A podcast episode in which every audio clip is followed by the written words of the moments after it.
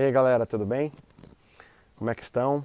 Vamos hoje conversar um pouquinho mais sobre a microfisioterapia na depressão.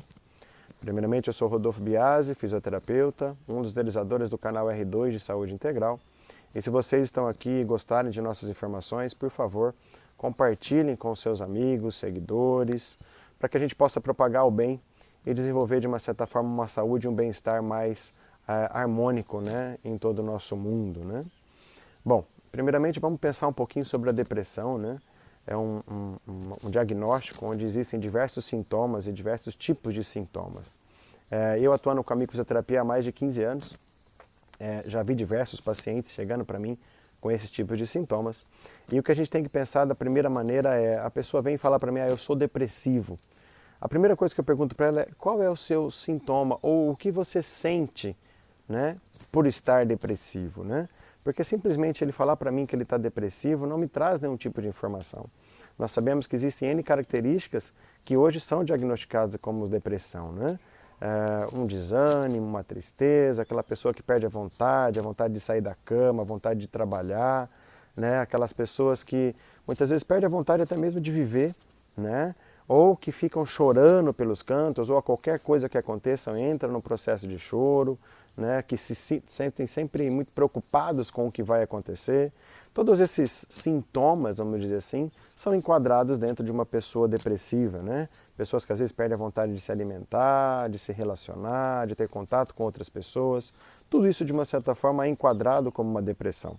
Então, quando o paciente chega para mim né, e coloca, ah, eu sou depressivo, a primeira coisa que eu tento buscar é qual é o tipo de sintoma que ele tem porque isso de uma certa forma é o que me dá algum dado, alguma informação realmente do que ele está sentindo, né? Porque nós sabemos da seguinte maneira, né? Que cada uma dessas pessoas normalmente já chegam para nós tomando muitas vezes um, dois, três, quatro, ou seja, muitos remédios que estão simplesmente naquele momento sustentando aquela depressão, melhorando, amenizando né, os seus sintomas. Né? Na realidade, é, em muitos momentos, esses remédios são necessários, são importantes e, e, eles vão ajudar aquela pessoa a se manter naquele instante. Então, na realidade, ou seja, nós não somos contrários aos remédios. Né? Só que a, a nossa grande busca, e aí é onde eu quero colocar é, a influência da microfisioterapia nesse momento, né? É que a micro ela tenta buscar a origem causal, de onde veio, né? de onde iniciou a origem de todos esses sintomas que esses pacientes têm. Não que os remédios a gente é, pretende, de uma certa forma, falar ao paciente para de tomar. Não. Pelo contrário, a gente continua como um tratamento complementar. A microfisioterapia ela complementa esse tratamento, ela vai auxiliar ainda mais. Mas é justamente a ideia é que essa pessoa no futuro possa se desmamada desse, desse remédio para que ela possa, de uma certa forma, viver sem uma condição química junto com ela. Né?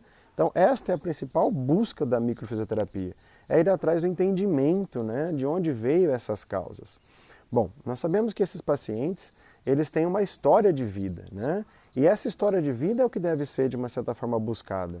É, a, a, a, a, depressão, ela também, de uma certa forma, necessita de um auxílio, muitas vezes, de uma terapia, né? de um psicólogo, para fazer toda a busca né, de um entendimento, da verbalização dessas informações.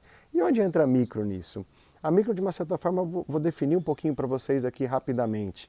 É uma técnica de terapia manual, onde nós utilizamos pequenos toques, né, através de alguns mapas que esses dois franceses, fisioterapeutas, desenvolveram a partir de estudos da embriologia. E a gente consegue identificar áreas rígidas nesses mapas e dependendo onde eles se encontram, nós conseguimos definir áreas do nosso corpo que estão sofrendo com algum tipo de fragilidade. E o que, seriam essas áreas rígidas? Né? Todo o histórico de trauma que a gente carrega, o corpo reserva isso como uma memória, ficam as memórias celulares. O corpo reserva os históricos de traumas que a gente vive. E isso pode ser que fique ali a vida inteira e a gente não tenha nada.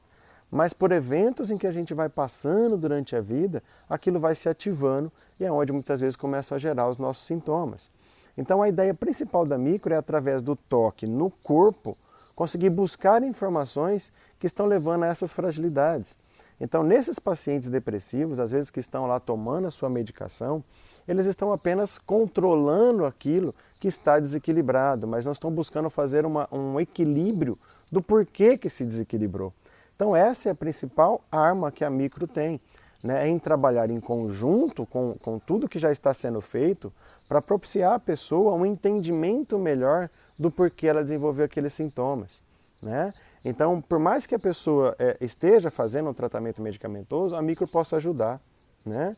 É, sabemos que muitas vezes os históricos de vida que nós passamos na nossa vida fetal, na nossa infância, na nossa adolescência, pode hoje estar influenciando a gente a estar sofrendo com esses sintomas.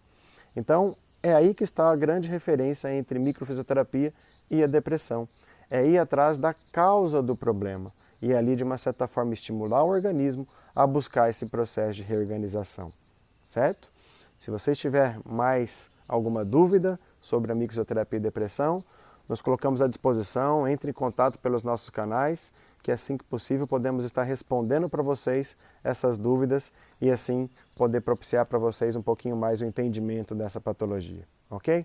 Um abraço a todos e até a próxima.